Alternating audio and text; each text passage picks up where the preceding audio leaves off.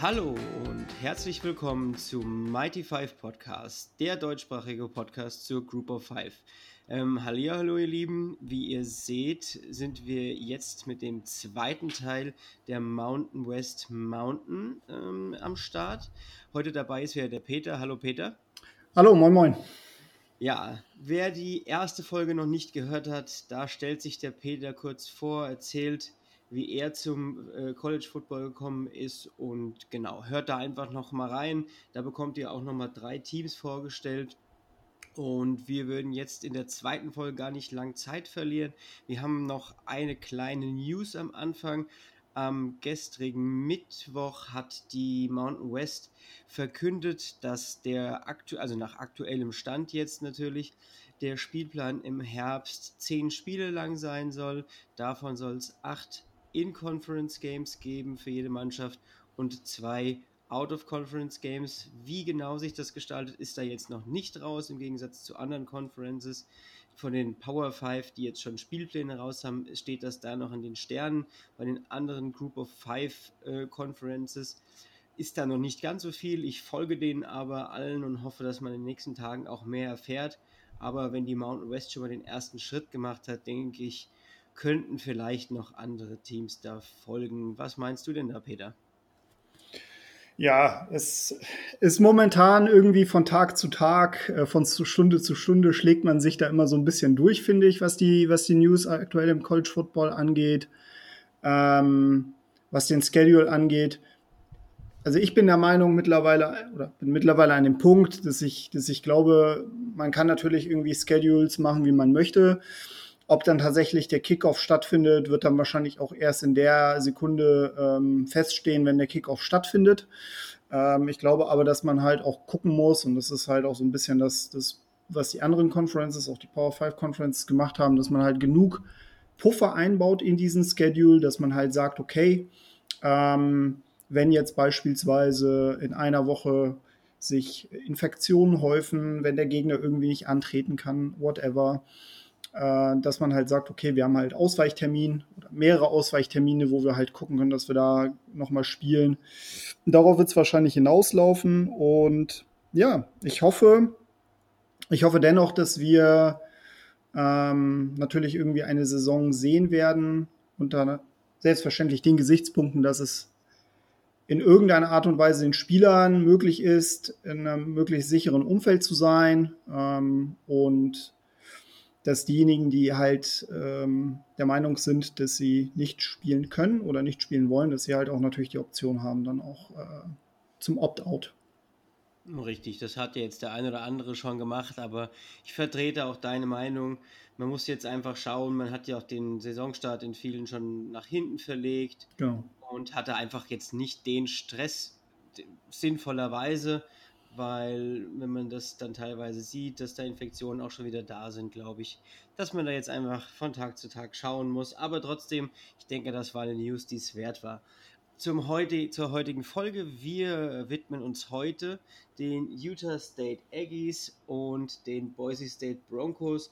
Das waren im letzten Jahr die beiden Frontrunner in der Mountain West Mountain. Wer gut aufgepasst hat, hat gemerkt, dass es nur fünf Teams sind, die jetzt in der Mountain West Mountain behandelt werden. Hier fehlt eigentlich noch Air Force, aber zu den Armed Forces werde ich noch eine eigene Folge rausbringen. Das hatte ich auch schon bei der AAC gesagt, als es um Navy ging, weil, naja, die sind einfach ein bisschen spezieller. Da gibt es auch noch Positionen, die wir gar nicht so in vielen anderen Teams haben die spielen noch eine andere Art von Offense, die man sonst so mittlerweile fast nirgendwo mehr sieht und deshalb gibt es da eine andere Folge zu. Und wir fangen jetzt dann einfach mal an mit den Utah State Aggies. Die Utah State Aggies sind das Footballteam der University of Utah. Die wurde gegründet äh, im Jahr 1888. Es gehen ungefähr ja, 28.000 Studenten an die Universität. Das Ganze liegt wie es schon zu erwarten war, im Bundesstaat Utah in der Stadt Logan. Die Utah State Aggies haben die Farben Aggie Blue, so heißt es auch dann tatsächlich, und White. Und man spielt im Maverick Stadium, was eine Größe von circa 25.500 Studenten oder Zuschauer fassen kann. Man ist in der Mountain West Conference, das sollte jedem klar sein. Und im letzten Jahr war man hinter den Boise State Broncos sehr erfolgreich und hat einen ganz bekannten Spieler jetzt gerade im Draft in die NFL abgegeben. Das ist Jordan, nein, Josh, oh, jetzt habe ich es verloren. Jetzt ich Jordan Love. Mhm. Jordan Love. Ich mhm. war gerade irgendwie bei Josh Jordan Love. Der wurde nämlich von den Green Bay Packers als Quarterback gedraftet. Mhm. Sehr umstritten der Draft-Pick, aber das ist eine andere Folge. Und genau, der Head Coach bei, Utah State, bei den Utah State Aggies ist Gary Anderson, der schon zum zweiten Mal bei der Universität geht in seine sechste Saison und hat einen 33 zu 30 Rekord. Jetzt würde ich erstmal den Peter weitergeben. Peter, was würdest du denn noch so zu den Utah State Aggies sagen? Ja, also man muss dazu, also ähm, ganz grundsätzlich zu dem Programm. Ähm, bevor Gary Anderson Head Coach wurde, hatten sie mit Matt Wells einen Head Coach, der jetzt in der Big 12 Coach bei Texas Tech. Ähm, insofern mir natürlich auch ähm, immer, immer mehr ein Begriff geworden ist äh, als, als Oklahoma-Fan.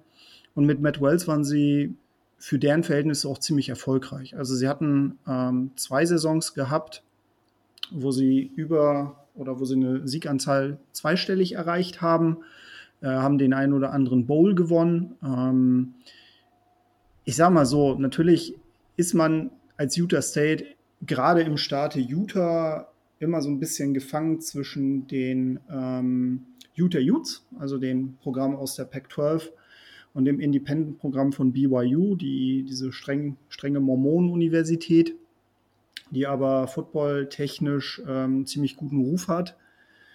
Und da muss man sich natürlich so ein bisschen seinen Platz erkämpfen als, als ähm, Group of Five Programm.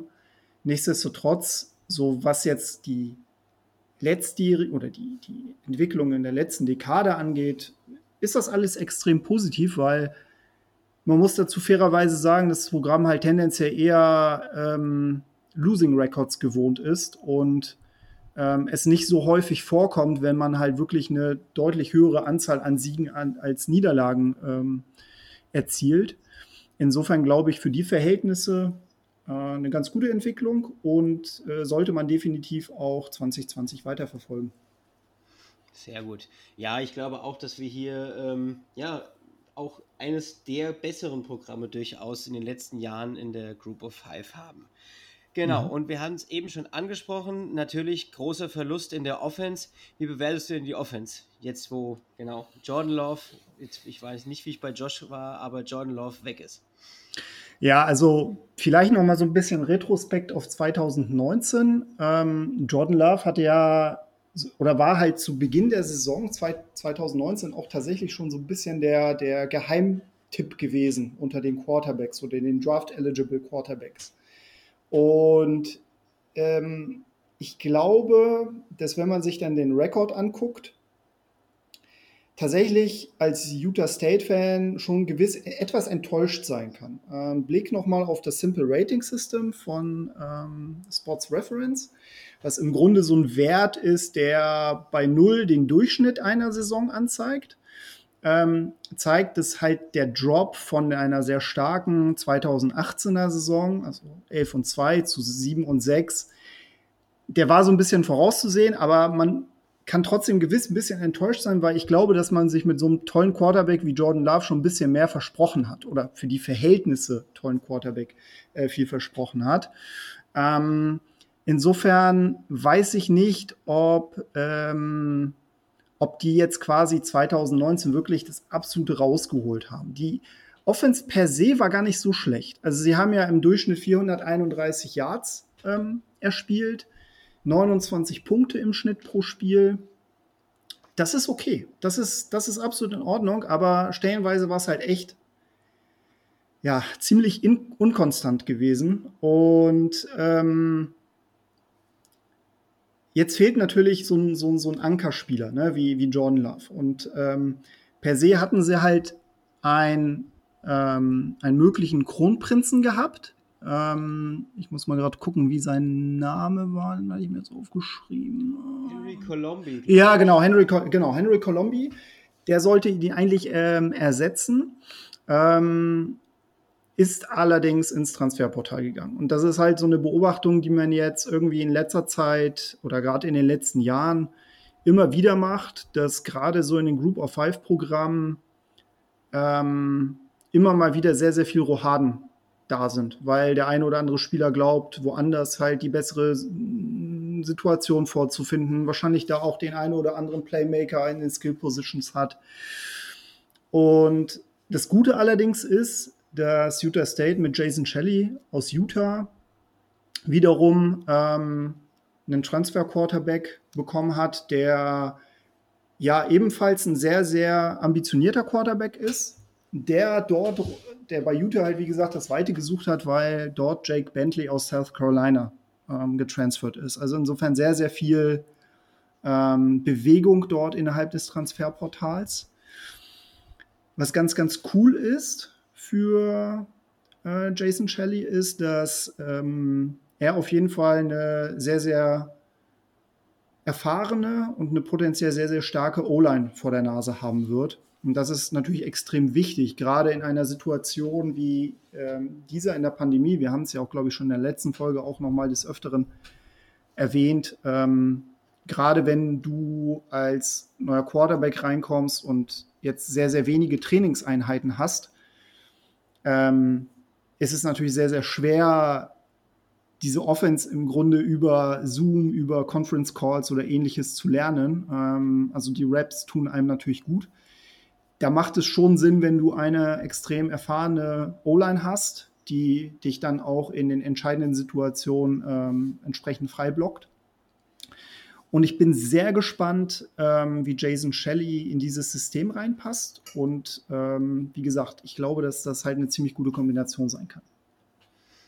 Ja, da hast du recht. Äh, Gerade auch, weil vor allem die Line vier von fünf Startern zurückbekommt mhm. und ähm, gerade auch auf diesen ja, neuralgischen Positionen. Also man hat mit Ed, Alfred Edwards, den Junior, seinen Left Tackle zurück und man hat mit, jetzt kommt der Zungenbrecher, Dimitri Ali Ifua, äh, den Center Senior zurück. Das sind gerade diese zwei neuralgischen Punkte für den Quarterback, die jetzt hier definitiv den Ausschlag geben können, dass sich ein Quarterback wohler fühlt hinter so einer O-Line.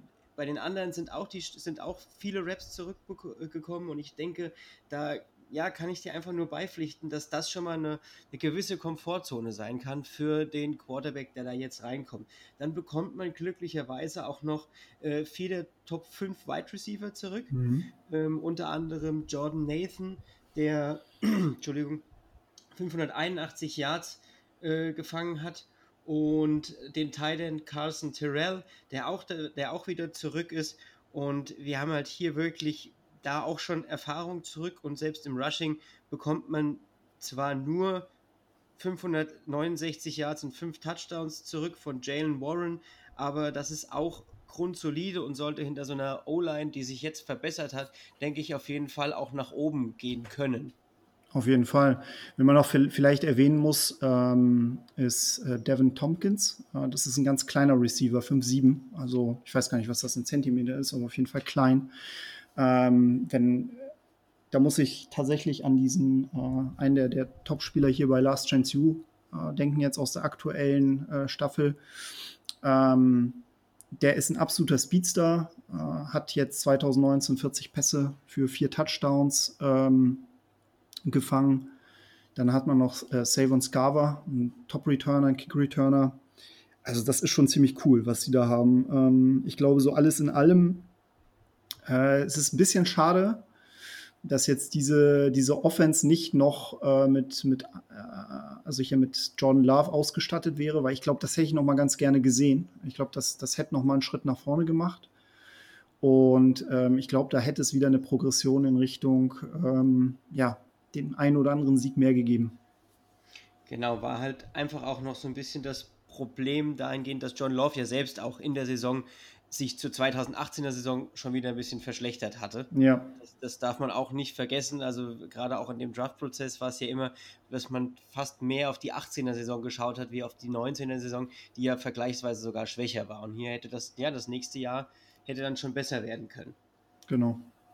Ich denke auch was ganz Interessantes, man bekommt mit John Gentry einen Running Back aus Texas noch mit rein. Man hat allgemein in den letzten Jahren wieder so, hm, ich will es jetzt nicht unbedingt sagen gut, aber auch nicht, also war so, ja, dieses Jahr ist man nur Rang 121, letztes Jahr war man Rang 90, also man hoppt da immer so ein bisschen um diesen 100er Bereich. Das war dieses Jahr auch, war Gentry auch der beste ähm, Recruit, den man reinbekommen hat. Deswegen würde ich dem sogar tatsächlich vielleicht auch eine Rolle zutrauen, die er am Anfang schon ein paar, ja, ein paar Raps sehen kann in der Offense. Aber ja, das ist einfach schade, dass, dass Jordan Love da weg ist, aber so ist das Geschäft nun mal gerade auch dann für die äh, für die Group of Five Schulen, dass dann oftmals die Quarterbacks auch, wenn nicht, wenn sie nicht in den Draft gehen, auch nochmal auf eine große Schule gehen, um sich dort nochmal zu beweisen.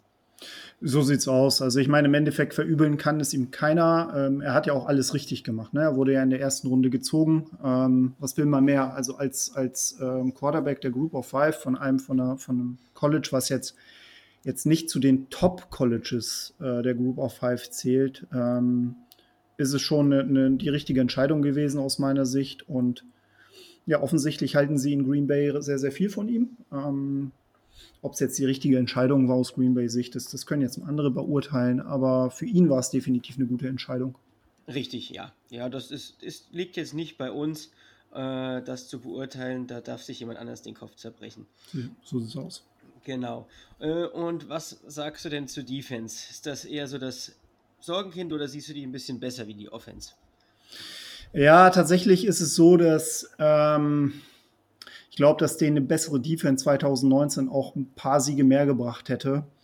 Ähm, 440 Yards pro Spiel im Schnitt, 29 Punkte. Das ist alles nicht so toll. Also, ähm, wenn ich mir so die, die EPAs hier anschaue, ja, also es war, es war nicht so mega schlimm, wie es sich jetzt anhört. Ähm, wenn, man, wenn man wirklich die bereinigte Statistik sich anguckt, dann waren sie eigentlich so ziemlich komplett durchschnittlich, sowohl gegen den Pass, äh, also beim Passspiel sowieso ähm, waren sie extrem durchschnittlich und etwas knapp unter dem Durchschnitt, was ähm, die Defense gegen den Lauf angeht.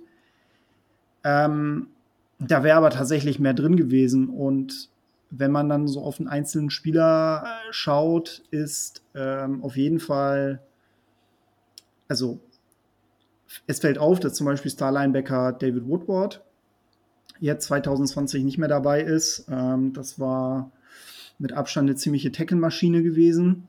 Ähm, sie haben allerdings Glück. Sie kriegen mit Kevin Meizenheimer ähm, den zweitbesten Tackler zurück 89 Tackles und kann sich dann auch direkt, ähm, direkt dort einfügen. Eric Munoz ähm, hat das halbe Jahr verletzt aussetzen müssen und dürfte auch als Inside-Linebacker durchaus äh, eine ziemlich große Rolle bekommen. Ähm, also man muss halt natürlich schauen, wie sie auch die Front irgendwie zusammen, zusammen bekommen. Ähm, gerade so der Pass Rush, der ist halt wichtig. Ne? Da kriegen sie äh, Markus Moore äh, von UCLA als Transfer. Also da muss es halt qualitativ auch noch mal ein Stück weit nach vorne gehen. Das, das ist ganz klar. Die müssen halt auch ein bisschen, ein bisschen Druck machen. Ähm, und waren per se eigentlich auch mit, mit ähm, Tipa Galay und äh, Nick Heiniger jeweils 5-6 gut dabei gewesen. Aber ich glaube, so was die QB-Pressures angeht, da geht noch was nach oben und ähm, die sind halt tendenziell eher reproduzierbarer als, äh, als die Sacks. Genau, und die Pass-Defense, hm, die war halt, wie ich schon gesagt habe, extrem durchschnittlich, haben zwar im Schnitt sehr, sehr viele Yards ähm, zugelassen, aber da war halt auch viel, ich sag mal, Garbage Time dabei. Also alles in allem noch Raum zur Verwässerung, aber wenn man sich das mal so anguckt, also ich bin mir relativ, ich bin mir da nicht so ganz sicher. Ich bin mir da nicht ganz so sicher, in welche Richtung das sich entwickeln wird. Ähm, ich glaube, ich glaube, dass, dass, das kann halt in die eine oder in die andere Richtung gehen. Also da würde ich momentan keine Wette für abgeben. Ja, ist schwierig. Man hat ja dann noch, noch ein bisschen das Problem, dass man letztes Jahr eine relativ senior geladene ähm, Defensive Line hatte und ja. wahrscheinlich zur neuen Saison wechselt von einer 4-2 auf eine 3-4 Defense. Ähm, hier bekommt man dann noch Justice T, T zurück, der auch als Defensive End spielen wird. Ja, der von dir ja. eben angesprochene Markus Moore wird wahrscheinlich die andere Endrolle übernehmen. Und ja, das ist dann auch immer noch mal schwierig, wenn man dann umstellt. Ähm, auch für, für auch wieder das oft angesprochene, man braucht Practice für sowas, damit sich das einspielt, damit die, damit die Jungs ihre Reads haben, die sie da an, also wo sie drauf gucken können. Ähm, ja, und in der, in der Secondary bekommt man halt glücklicherweise auf Cornerback wie auch auf der Safety-Position immer noch mal einen Starter zurück. Ich glaube, das ist auch immer etwas, was, ja, was halten kann, ähm, was, auch, was auch eine gewisse Sicherheit für junge Spieler gibt. Und ja, da würde ich aber trotzdem, gebe ich dir da sonst eigentlich fast überall recht, dass man, denke ich, ja, vielleicht ein bisschen Schwierigkeiten haben kann, aber, aber es kann auch in die andere Richtung gehen. Ja, ja, das stimmt. Das stimmt. Einfach alles, alles in allem echt zu, zu durchschnittlich. Also ich finde, das, das ist auch echt krass, weil sowas sehe ich, sehe ich halt, wenn ich meine EPA-Analysen mache, eigentlich relativ selten, dass man dann halt wirklich so dermaßen in der Mitte klebt ähm, und wenn man halt sieht, dass es halt Ausreißer gibt in die eine, aber auch in die andere Richtung, dann weiß man ganz genau, okay, also wenn du dann halt wirklich so einen krassen Ausreißer hast in der ähm, Pass-Defense zum Beispiel wie New Mexico, da kann es eigentlich nicht so schlecht bleiben. Ähm, nicht jedes Team kann ähm, so schlecht in der, also kann ich so eine schlechte Passverteidigung haben wie Oklahoma unter Mike Stoops. Ähm, das, das geht einfach nicht. Das war schon einfach das extrem genug so. Und ähm, ja, bei Utah State muss man halt einfach mal schauen. Also ich glaube, ähm, per se ähm, wird das sicherlich, also ist halt natürlich auch gerade in so einer Saison wie dieser schwierig vorauszusetzen. Man weiß halt natürlich auch nicht, wie viele Spieler dann jetzt auch tatsächlich dann auf dem Roster stehen werden. Ob es nicht vielleicht den einen oder anderen geben wird, der dann halt von sich sagt, ah, ist mir gerade zu gefährlich oder so. Und dann kann es halt sehr, sehr schnell auch nach unten gehen. Ne? Ja, Genau, ist halt einfach dieses, dieses mittelmäßige, muss ich, äh, muss ich gerade ein bisschen äh, grinsen, passt auch prinzipiell zu der Returning Production von der Mannschaft. Also man bekommt 51% in der Offense zurück und 57% in der Defense. Also ist quasi auch genau im Mittelwert. Ja. Von daher, ja, ist, ist eine Wundertüte so ein bisschen. Also es kann gut funktionieren, aber es kann auch ja, einfach teilweise dann vielleicht noch ein bisschen schlechter werden in der einen oder anderen, im einen oder, anderen, einen oder anderen Bereichen schon hat man ein Problem. Genau. Genau. So, da wir ja leider immer noch nichts zu den Spielplänen wissen, würde ich dich einfach mal bitten, wo glaubst du denn, haben wir das größere Problem für die Saison? Wo kann es eher dran haken, wenn es nach hinten losgeht?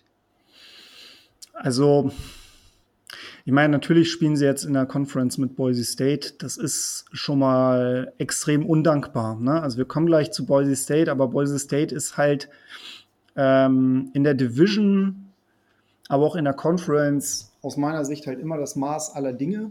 Ähm, auch Air Force als, als, ähm, als Gegner ist halt auch extrem undankbar zu spielen, weil sie halt einfach immer so dermaßen effizient also vor allem effizienten ähm, Football spielen, auch in der Offense gerade. Ähm, ja, ich glaube, ich glaube, eine gewisse Progression kann man ihnen zutrauen. Also sie haben mit 7 und 6 gespielt. Ein, zwei Siege mehr dürften drin sein. Ähm, da muss aber auch einiges zusammenpassen aus meiner Sicht. Die Defense muss sich dann auch steigern. Und ähm, das Talent, was sie halt auf den Skill Position Position haben, das muss halt zünden. Und natürlich ist da halt immer so ein bisschen das Fragezeichen des Quarterbacks. Ne? Ähm, wenn der Transfer Quarterback direkt einschlägt, dann sind eigentlich ähm, alle Zutaten dafür das Rezept, dass sie besser werden. Es ist aber keine Garantie. Also für mich tatsächlich ein Team, wo ich sage, ähm, Chancen sind da, ähm, ist aber kein Team, worauf ich viel Geld wetten würde. Ja, sehr cool. Ähm, ja, das ist, ist doch schon mal trotzdem eine Aussage dazu und es gibt halt nicht immer nur hoch und nicht nur tief. Deswegen ist das auch genauso äh, auch mal eine schöne Aussage. Mhm. Und du hast die schon angesprochen. Als nächstes sprechen wir über die Boise State Broncos. Ähm, die Boise State Broncos sind das Footballteam der Boise State University. Die wurde gegründet im Jahr 1932. Sie spielen in Boise im Staate Idaho. Man hat insgesamt 25.500 Studenten. Die Farben sind Blue und Orange. Man spielt im Albertson Stadium, was 36.387 Sitzplätze hat. Und jetzt kommt schon ja, die erste Besonderheit von Boise, sie sind bekannt für ihren blauen Kunstrasen, der einmalig ist im College Football. Also wenn man mal, wenn man mal wirklich was sehen will, wo man sich denkt, Mensch, das habe ich ja nie gesehen, ist wirklich Boise, der blaue Kunstrasen. Das bleibt, wird einem auch immer in Erinnerung bleiben. Und dazu noch dieses orangene Pferd, ähm, was dann auf dem Logo ist. Das passt einfach. Man hat äh, in den letzten Jahren relativ viele Spiele immer wieder in die NFL gebracht, unter anderem Jay Jai, Leighton Vander Esch, DeMarcus Lawrence. Was mir so ein bisschen aufgefallen ist, war, dass Dallas sehr, sehr gerne Spieler von äh, der Boise State Broncos drafted. Da war nämlich unter anderem DeMarcus Lawrence und Leighton Vander Esch dabei. Und man hat im letztjährigen Draft dann äh, sogar drei Picks gehabt. Und das fand ich auch schon für ein Group of Five College dann doch sehr, sehr gut, wenn man sich das anschaut, dass das nicht immer unbedingt so ist, dass so viele Picks weggehen. Darauf, ja, basierend, das sieht man aber auch einfach, wie erfolgreich sie sind. Sie sind nämlich in den letzten drei Jahren immer Erster in der Mountain West gewesen und man war aber nicht nur Erster in der Mountain West, sondern konnte sich auch oben festsetzen im gesamten College Football für ein Group of Five Team. Also wir sprechen von den, Jahr, von den Plätzen 57, den Platz, den Platz 54 und dem Platz 64. Ja, 2018 57, 19 54 und 2020 64 das war einfach unglaublich stark. Und jetzt kommt die nächste, ja, Besonderheit will ich es jetzt nicht nennen, aber eine kleine Sache. Man ist erst seit 1996 im äh, FPS-Bereich, man war vorher zweitklassig und ist erst dann aufgestiegen. Und ich denke, so eine Entwicklung in den letzten knapp 24 Jahren von einem Zweitligateam in Anführungsstrichelchen zu einem Powerhouse in der Group of Five, was regelmäßig äh, Recruiting-Klassen in den 60ern der, des gesamten College Football abliefert, das ist schon eine unglaubliche Leistung und gerade beim Recruiting war letztes Jahr eine, eine große Ausnahme nach oben. Man hat, und das passiert sehr, sehr selten, zwei ähm, Four-Stars bekommen und das ist unfassbar gut. Und mit Hank Bachmeier, der man nachher nochmal kurz äh, sprechen, einen Quarterback, den Four-Star Quarterback, der auch durchaus das ein oder andere Offer hatte und da aber dann trotzdem ähm, sich für Boise entschieden hat. Wie siehst du das denn, Peter? Ja, total gut beschrieben. Ne? Also ich glaube, Boise, Boise State ist, ähm, wenn man wenn man wirklich Group of Five Football verfolgen möchte, dann, dann kommst du halt an Boise State nicht vorbei.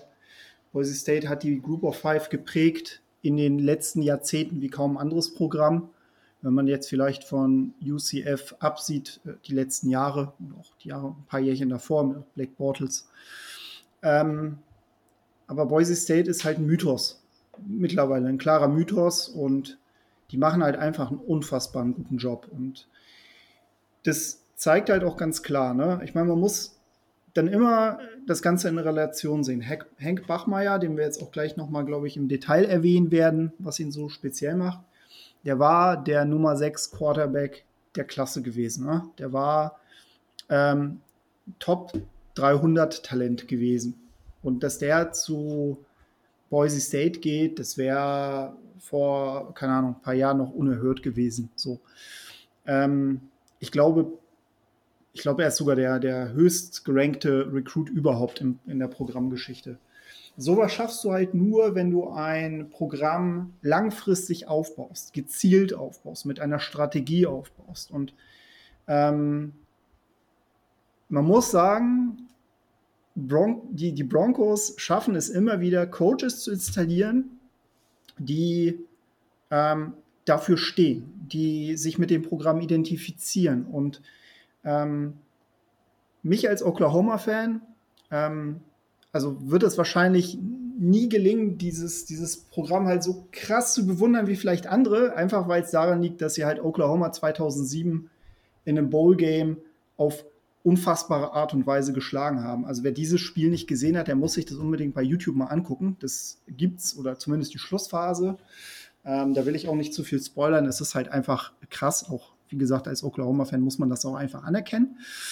Aber dieses Programm ist halt einfach ganz besonders und ähm, ich glaube, dass ähm, ja, diese Mountain West Conference ohne die, die äh, Boise State Broncos ziemlich aufgeschmissen wäre. Ähm, das muss man ganz klar sagen. Also das ist das absolute, also Wesentliche, ne, wenn man schon von einem Pferd spricht, ist es halt das Zugpferd. Und das, dieses Marquis-Programm, was es halt gibt, was es vielleicht vergleichbar macht mit Clemson in der ACC, keine Ahnung, würde ich vielleicht so tatsächlich schon so weit gehen. Extrem spannendes Projekt, ein extrem spannendes Programm und ähm, ja, es wird auch 2020 sehr, sehr viel Spaß machen, äh, den Weg der Boise State Broncos zu begleiten. Ja, da gebe ich dir auf jeden Fall recht. Und wo du gerade die Coaches ansprichst, also der Head Coach ist Brian Herschen und bei der Recherche für die Folge, das kann ich so sagen, habe ich mich da so ein bisschen in ihn verlesen, einfach in seine Geschichte. Und der Mann hat einen Rekord von 64 zu 17 mit seiner Mannschaft. Und bei vielen anderen kleinen Group of Five Colleges würde man sich denken, beziehungsweise passiert es dann auch oft, dass die Coaches dann zu großen Programmen gehen. Und dann fragt man sich, warum macht er das nicht? Und man merkt, also wenn man sich seine Geschichte durchliest, dieser Mann ist Boise. Also der wurde da geboren, der war da selbst an der Uni, der war da selbst Quarterback an der Uni, der hat da alle möglichen Coaching-Positionen schon in der Uni selbst gemacht, war mal für äh, ein paar Jahre bei Arkansas State in der Sunbelt, wurde da auch Sunbelt Champion und ist dann wieder zurück zu Boise und ist seitdem Head Coach bei Boise State. Und das macht es dann auch so besonders, wenn man genau solche Coaches für das Team hat, die für die Stadt stehen und die, ich glaube, auch so junge Menschen überzeugen können, ins Team zu kommen. Also das hebt es eigentlich nur noch mal hervor, was du gerade schon ange angefangen hast zu erzählen. Genau. Und ähm, sein Vorgänger, sein direkter Vorgänger ist äh, kein, kein geringerer als Chris Peterson, der jetzt quasi bei Washington Huskies ähm, zurückgetreten ist. Ähm, auch da sehr, sehr erfolgreich war. Und was halt, was sie halt wirklich echt besonders macht, im Vergleich zu anderen Group of Five Programmen, hast du auch richtig erwähnt, ein Head Coach, der dort bei Boise State erfolgreich ist, haut nicht direkt nach der ersten erfolgreichen Saison ab, sondern der bleibt da. Und das tut dem Programm extrem gut. Und deswegen haben wir halt die Situation, dass dort beispielsweise ähm, Saisons mit äh, einstelligen Siegzahlen halt die absolute Ausnahme sind. Ne? Also 2015 und 2013 war das mal, aber davor zuletzt halt 2005. Ne? Und da reden wir von neun, acht und neun Siegen. Also das ist halt einfach absurd. Ähm, und ich sage mal so, Dauergast in Bowls und immer ein Anwärter für äh, New Year Six Bowls. Auch wenn das, sagen wir mal, in den letzten Jahren ein bisschen weniger gewonnen, äh, geworden ist. Äh, 2014 haben sie nochmal den Fiesta Bowl gewonnen. Ähm, aber ich sag mal so, mit dem musst du halt immer rechnen. Äh, und wie gesagt, es bleibt dabei, es ist das Zugpferd der Mountain West Conference. Genau. Für die Zuhörer, die sich jetzt gerade wundern, warum der Peter das mit den Bowls gesagt hatte, also es steht in den New Year Six Bowls immer ein Platz für das beste Team aus der Group of Five quasi zur Verfügung und deswegen ist das nochmal so eine besondere äh, ja, Motivation, dass man dann in den großen Bowls spielt. Wer das jetzt noch nicht weiß, hat es jetzt mal gehört. Ähm, genau. Und ich würde sagen, dann schauen wir uns auch jetzt schon mal das Team einfach an. Und da fällt dann direkt auf, dass man einen Quarterback letztes Jahr bekommen hat mit Henk Bachmeier, der aber tatsächlich nicht die ganze Saison gespielt hat, sondern der mit Verletzungen zu kämpfen hatte und deswegen erstmal auch nur ein paar Spiele gemacht hat und dabei für knapp 1879 Yards, 9 Touchdowns und 6 Interception, Interceptions geworfen hat. Also hier haben wir ähm, ja die Problematik des ähm, Quarterbacks gehabt, der verletzungsanfällig war. Boise hat letztes Jahr das erste Mal seit 1993 drei Quarterbacks gestartet in einer Saison. Das ist tatsächlich sehr, sehr selten. Und man bekommt in der, in der diesjährigen Recruiting Class wenn man das so nennen will, noch einen weiteren Foster-Quarterback dazu. Und dabei handelt es sich um Jake Sears. Der kommt als Transfer und ist sofort spielberechtigt. Der kommt von USC und ja, auch ein ehemaliger Foster-Quarterback. Und man hat diese beiden jetzt im Quarterback-Room. Peter, was sagst du dazu? Absolute Luxussituation. Also das ist, ähm, das ist ziemlich massiv. Ne? Und man muss, wie du schon gesagt hast, ne, drei, Quarterback, drei verschiedene Quarterback-Starter in der, in der letzten Saison. Und dennoch hat es dafür gereicht, dass man zwölf Siege insgesamt geholt hat. Bei zwei Niederlagen. Das ist Wahnsinn. Man hat, ähm, äh, man hat ja Florida State auswärts geschlagen. Und zwar auch bitterböse. Ähm, das ist halt, also ein Conference-Record von 9 zu 0, der spricht schon absolut dafür. Und für 2020 ist es halt so, Hank Backmeier kommt zurück, ist jetzt ein äh, True Sophomore. Ähm, der Transfer von USC bringt noch ein bisschen Leben ins Geschäft. Ne? Das ist halt auch nochmal eine ganz gute Sache. Ich glaube, das ist per se erstmal für das Programm nicht das Schlechteste, wenn man dann zwei Quarterbacks hat, die äh, um den Platz kämpfen. Aber ich muss auch ganz ehrlich sagen, das, was ich von Hank Backmeier letztes Jahr gesehen habe, das war schon, das war schon ziemlich gut. Also ähm, der hat das Talent, über sämtliche Distanzen ähm, erfolgreich zu sein, war stellenweise ein bisschen erfolgreicher über die kurzen Distanzen als über die mittleren und langen. Aber äh, wir sprechen hier von einem True Freshman, der, der 2019 äh, gespielt hat ne? und nicht gerade auf der unwichtigsten Position. Insofern ähm, kann man natürlich auch gucken. Jetzt ist natürlich ein bisschen die Frage, wie geht man mit Sears um? Der ist noch zwei Jahre spielberechtigt.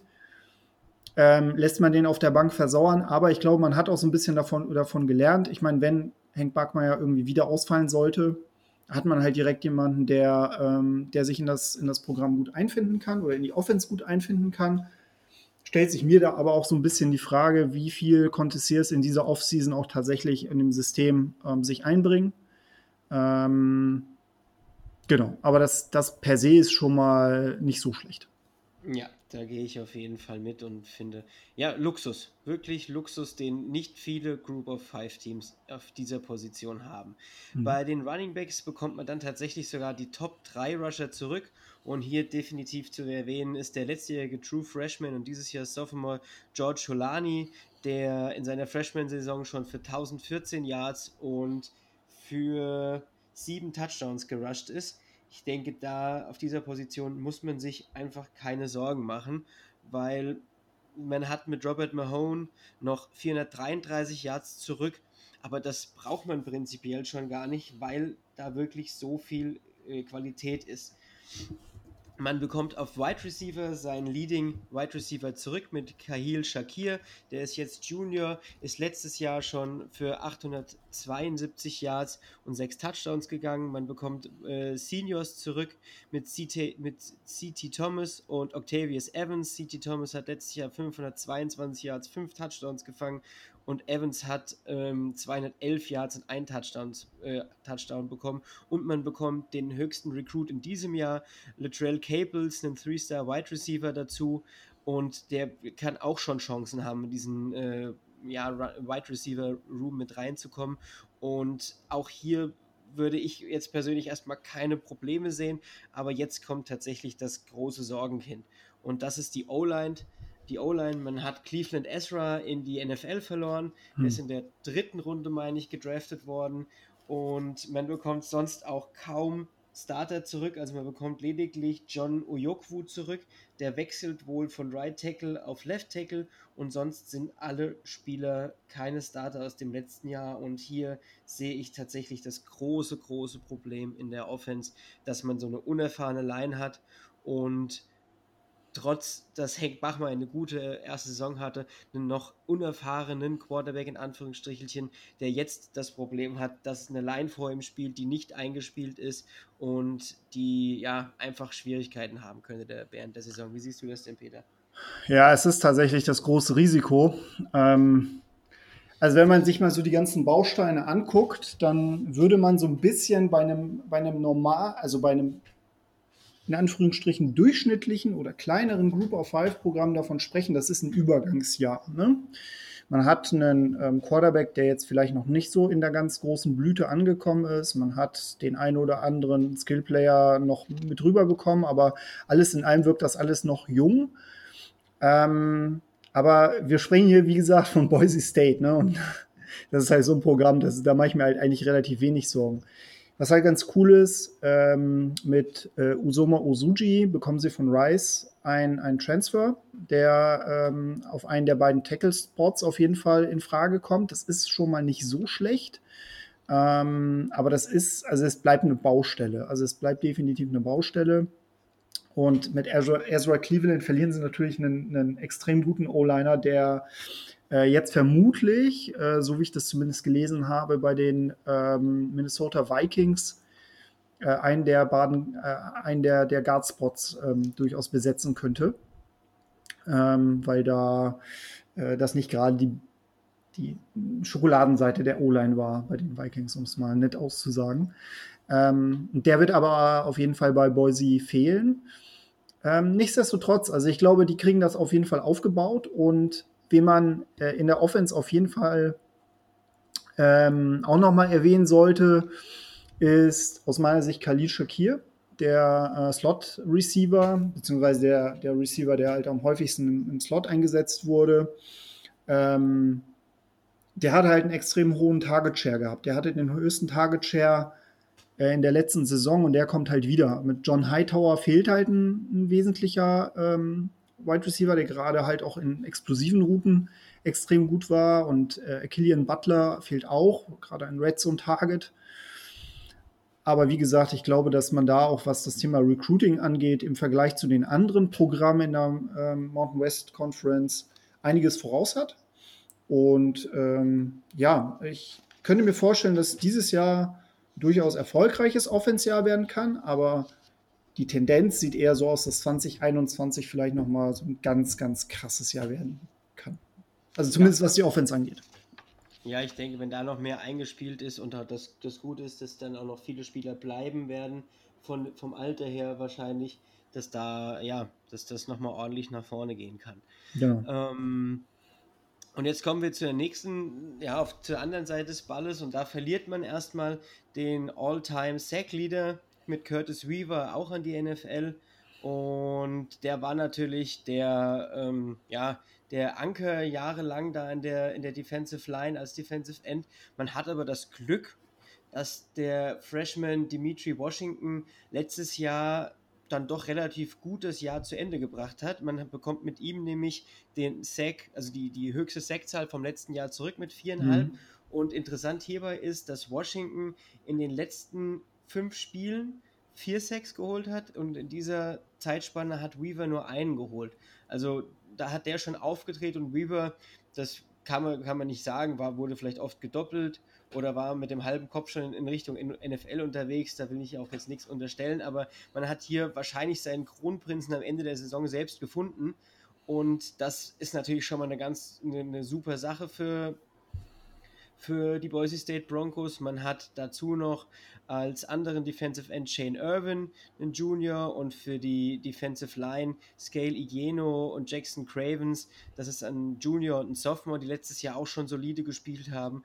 Und da sollte man hoffentlich, ähm, ja, vielleicht wieder dieselben Werte hinlegen können wie letztes, wie letztes Jahr. Man hofft halt auf den, ja, die Progression nach oben für Dimitri Washington.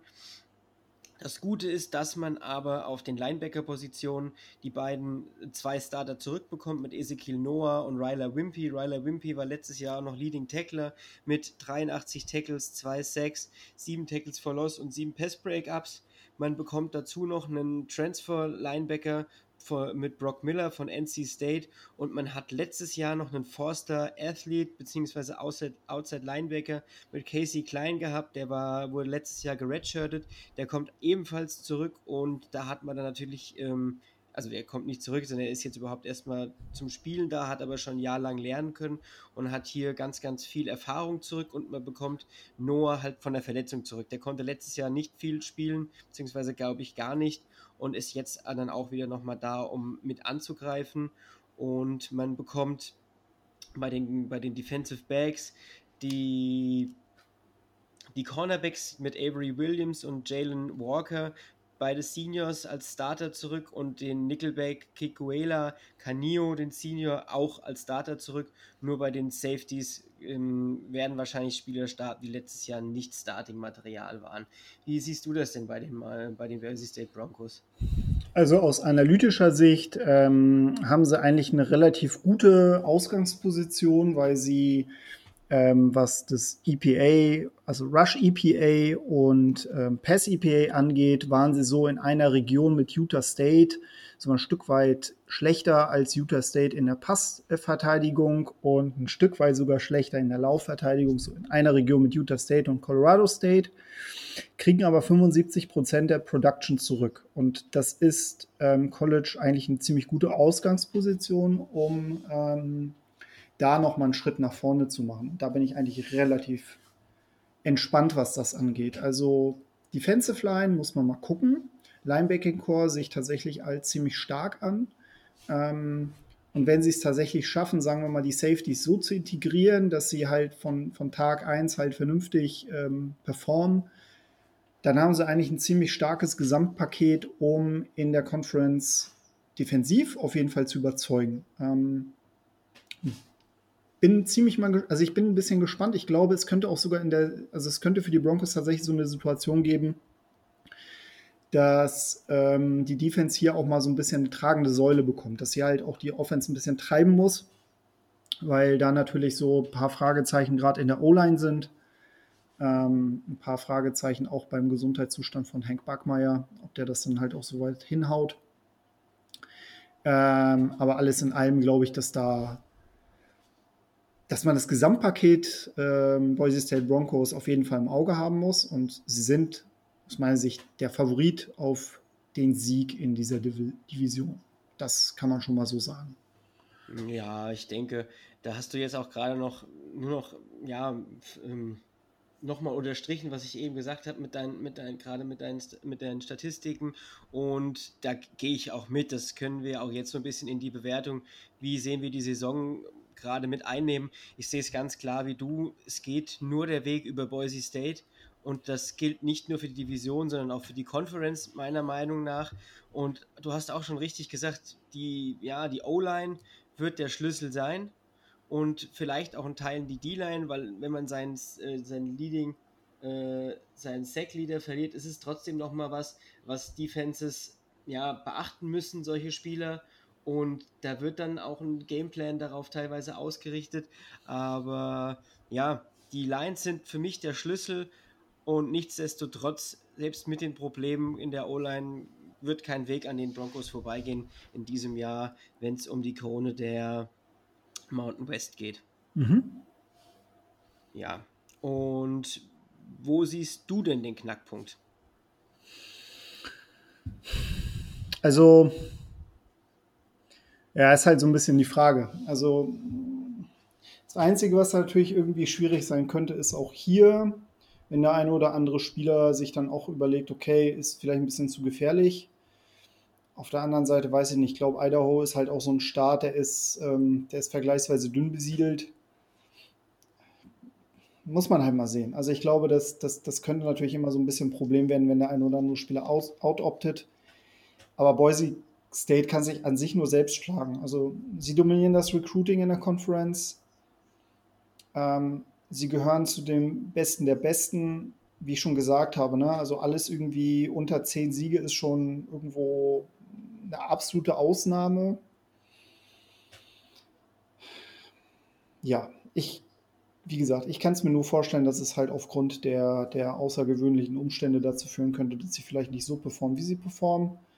Vielleicht wird es in der Offense ein, ein Übergangsjahr werden. Das könnte es natürlich dann auch sein. Ähm, aber ich glaube, dadurch, dass die Defense vielleicht dann doch nochmal einen Schritt nach vorne macht im Vergleich zum Vorjahr, wird sie vielleicht das auch ausgleichen, was jetzt ähm, äh, im letzten Jahr auch an Offense vielleicht gut war und was jetzt vielleicht stellenweise an Regression zu sehen sein wird. Es spricht eigentlich relativ wenig dafür, jetzt so aus dem Stand, dass Boise State irgendwie ein hartes Jahr haben wird. Muss man ganz klar sagen. Und insofern bleibe ich dabei. Sie bleiben der Favorit. An dem musste erstmal vorbeikommen. Was aber nicht bedeutet, dass, äh, nehmen wir mal an, sie würden die Division gewinnen, dass sie halt in einer One-Game-Situation gegen den Vertreter aus der, äh, aus der West Division im Grunde nicht auch verlieren können. Also das, das, ist, ähm, das ist halt immer möglich im Football. Ähm, aber so besonders wahrscheinlich halte ich es momentan nicht. Ja, sehr gut. Ich habe gerade noch mal schnell die Zahlen aufgerufen. Also in Ada County, wo, wo, wo Boise liegt, gibt es aktuell 8415 bestätigte Fälle von, mhm. von Covid-19 und insgesamt im ganzen Start 22.854. Ich glaube, das sind US-vergleichstechnisch sehr, sehr geringe Zahlen zum aktuellen mhm. Zeitpunkt. Und ja, durch das dünne Besiedelte haben die vielleicht doch momentan dann andere Voraussetzungen auch in der Universität, was die ja, Zahlen angeht, aber auch was die Kontakte angeht. Das könnte tatsächlich für solche Teams auch nochmal von, jetzt, das klingt jetzt doof, aber von Vorteil sein. Ja, es ist, äh, genau, also es ist natürlich immer so ein bisschen die Frage, ne, wie sieht's, ähm, wie, wie ist gerade die Situation in der, in der Community um das, um die Universität drumherum? Ähm, da können natürlich die ganz großen Universitäten vielleicht das größere Problem auch mitbekommen. Das sind aber natürlich jetzt alles Spekulationen. Ähm, es ist, nur weil es jetzt auch gut aussieht, muss nicht bedeuten, dass es jetzt auch in den nächsten Monaten gut aussieht. Und andersrum, ne, kann natürlich auch sein, dass es sich dann auch wieder verbessert. Es bleibt aber für alle Teams, glaube ich, so diese ganz große Unbekannte und mit der Komponente kannst du halt einfach nicht planen. Nichtsdestotrotz, also wie gesagt, ich glaube, dass halt immer Voraussetzung ist, um Erfolg zu haben, ist, dass du halt auch die letzten Jahre gut gearbeitet hast. Und das, das kann man halt Boise State halt nur bestätigen. Ja. Ich muss ganz ehrlich sagen, also wenn man jetzt vielleicht auch noch so über, über die Conference hinausgeht und ähm, Gott weiß, wie, wie man in diesem Jahr irgendwie in Richtung ähm, New Year Six Bowls planen kann. Aber wenn es jetzt darum geht, wer ist denn jetzt der Vertreter äh, in dem New Year Six Bowl für mich, dann wird Boise immer irgendwie in der, in der Diskussion bleiben, ist aber für mich tatsächlich nicht der Favorit. Also ähm, da sehe ich tatsächlich nochmal UCF ein Stück weit stärker vorne. Aber was halt da wiederum ein bisschen das Problem ist, denen fehlen halt jetzt auch so diese ganzen Top-Spiele, die sie eigentlich hatten. Und ähm, da muss man auch mal gucken, wie, das, wie sich das halt irgendwie zurechtmodelt. Ne? Vielleicht wird es dann doch irgendwo in Richtung Außenseiter gehen. Aber Boise State bleibt in der Diskussion. Ja, ist ganz, ist ganz witzig. Ich habe gerade in dem Moment, als du das angesprochen hast, wo es dann so auf die New Six Balls geht, überlegt, wo würde ich denn hinpacken? Ich weiß, dass ich bei Julian äh, Boise definitiv hinter UCF gepackt habe. Mhm. Und ich würde aber, ich würde tatsächlich sogar noch vor UCF Memphis und auch Cincinnati ähm, momentan so ein bisschen packen mhm. von, den, von den Group of Five Teams. Aber ja, es ist definitiv gehören sie damit rein. Und wenn wir von den New Year's Six Balls Teams sprechen, sprechen wir ja aktuell in den letzten Jahren meist von Teams aus der AAC oder aus der Mountain West. Und naja, wenn, wenn die Sunbelt dann jetzt bald mal von mir vorgestellt wird, das wird wahrscheinlich die nächste Conference sein, da kommt dann noch so ein Team, was in den letzten Jahren auch sehr erfolgreich war, ähm, was auch aus der, zweit, aus der zweiten Liga kam und die werden wir dann auch nochmal ein bisschen genauer besprechen. Aber ja, es sind wohl wahrscheinlich diese vier Teams aktuell, die da den Frontrunner haben. Ja, ja, auf jeden Fall. Also ähm, würde mich sehr überraschen, wenn die halt nicht irgendwie vorkommen würden. Und insofern gebe ich dir da vollkommen recht. Genau. Super, dann haben wir uns ja heute noch unter einer Stunde gehalten mit zwei Teams, die dann doch ein bisschen interessanter waren. Ich glaube, da muss man auch einfach ein bisschen mehr drüber sprechen. Ähm, jetzt sage ich einfach nochmal vielen, vielen Dank, Peter, dass du dir die Zeit genommen hast. Wir haben ja jetzt zwei Folgen aufgenommen und haben jetzt viel über Football gequatscht und mich hat es wirklich, wirklich gefreut, dass du, dass du als Gast jetzt dabei warst und ähm, mich hier unterstützt hast und es ist einfach immer schön, wenn man Gäste hat und man nicht allein ins Mikrofon sprechen muss. Ich denke, das bist du bei dir ja. aus dem Podcast auch gewohnt. Ja, ähm, definitiv. Also das kann ich, kann ich auch nur bestätigen. Ähm, wie gesagt, mir macht es halt immer Spaß, über College Football zu sprechen. Ich glaube, das hat der eine oder andere, der mir schon mal zugehört hat, auch gemerkt. Ähm, ja, es ist halt spannend. Also ich persönlich bin ja ähm, ein großer Fan, äh, so ein bisschen über den Tellerrand hinaus zu gucken im College Football, weil das halt einfach auch diesen Sport ausmacht. Ähm, Group of Five machen, glaube ich, auch gerade eine schwere Zeit durch. Und es wäre aber unfassbar schade, wenn es in die Richtung gehen würde, dass es halt irgendwo das eine oder andere Footballprogramm gibt, was dann die Tore endgültig dicht macht. Das hoffen wir natürlich nicht. Wir hoffen das Beste für diese Programme und insofern, ja, hoffe ich doch, dass wir dem einen oder anderen Zuhörer auch ähm, ein paar Insights geben konnten. Genau, das hoffe ich auch und das ist ja auch mein Grund, weswegen ich hier angetreten bin. Ich selbst hab, bin ja auch nicht äh, aus der Group of Five teamtechnisch an den College Football gekommen, sondern eher aus der Big Ten mit Michigan, weil ich da selbst mal in der Ecke war als mhm. Jugendlicher und das dann einfach faszinierend fand. Genau. Und ich würde sagen, dann bedanke ich mich nochmal herzlich bei dir und sage auf ein Wiedermal hoffentlich. Äh, wir werden bestimmt in Kontakt bleiben und wünsche den Zuhörern eine ja, tolle Woche noch, eine tolle Restwoche. Die nächsten Folgen werden sich dann um die Sunbelt drehen. So viel kann ich schon verraten. Es wird auch wieder ein Gast dabei sein. Und ich sage Tschüss. Ciao, macht's gut. Einen schönen Tag noch.